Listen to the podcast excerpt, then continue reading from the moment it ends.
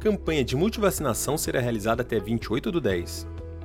Ação para atualizar a caderneta de vacinação de menores de 15 anos acontece nas três unidades básicas de saúde, segunda a sexta-feira, das 7 às 17 horas, exceto feriado e ponto facultativo. Termina na próxima quinta-feira, 28 do 10, a campanha nacional de multivacinação de Taboão da Serra. O objetivo da ação, convocada pelo Ministério da Saúde, é atualizar a caderneta de vacinação de crianças e adolescentes menores de 15 anos. Pais e responsáveis que ainda não levaram seus filhos para vacinar podem comparecer em uma das três unidades básicas de saúde, segunda a sexta-feira, exceto feriado e ponto facultativo, das 7 às 17 horas, para deixar a vacinação dos pequenos em dia.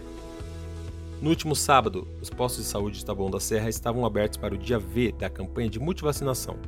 Ao todo foram atualizadas 1.031 carteirinhas de crianças e adolescentes, sendo 418 menores de 1 ano, 283 de pequenos de idade de 1 a 4 anos e 330 carteirinhas de jovens de 5 a 14 anos também foram aplicadas 1.402 vacinas contra a Covid-19.